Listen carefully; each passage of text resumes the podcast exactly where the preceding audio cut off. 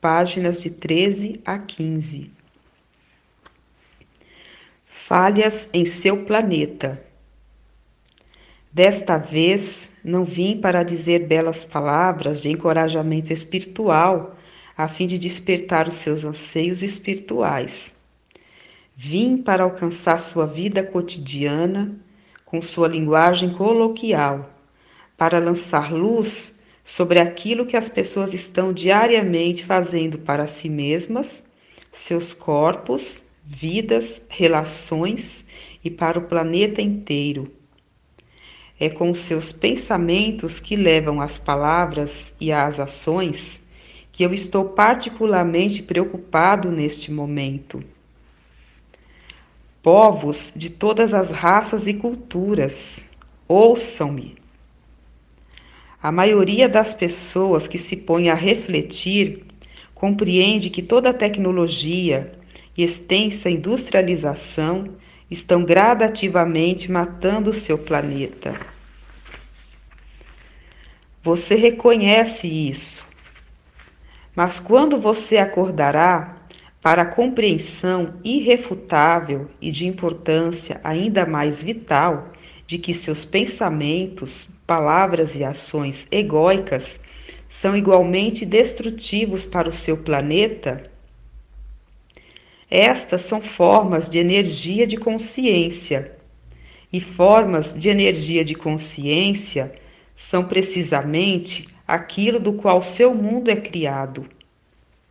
O seu mundo inteiro não é nada mais do que uma gigantesca forma de energia de consciência composta de bilhões de formas de consciência individuais.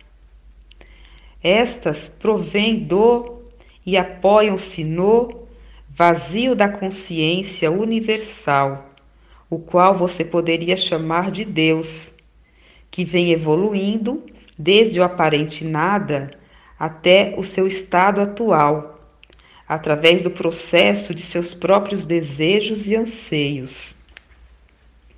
Portanto, tente compreender que, diariamente, quando derrama a consciência de seu ego em seu mundo através de seus pensamentos, palavras e ações, você emite formas de consciência que são totalmente contrárias às leis da consciência universal. Você e bilhões de outras pessoas de pensamento semelhante estão criando uma força destrutiva em conflito direto com a sua fonte de ser, a consciência universal, que sustenta e mantém toda a existência.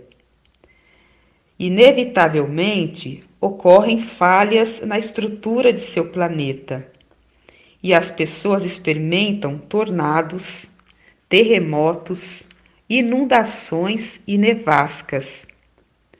Todas são manifestações físicas da violação da lei universal, que é o amor universal que governa o mundo. Isto indica que o amor de Deus se retirou do mundo? Não, não existe tal coisa como o castigo de Deus, porque não existe um Deus individualizado, pensando como um humano. Isto é um mito que deve ser erradicado da mente das pessoas.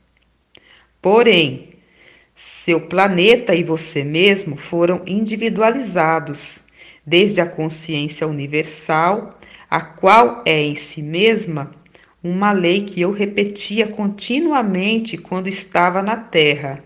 A lei da fé no bem e no mal, a lei da convicção.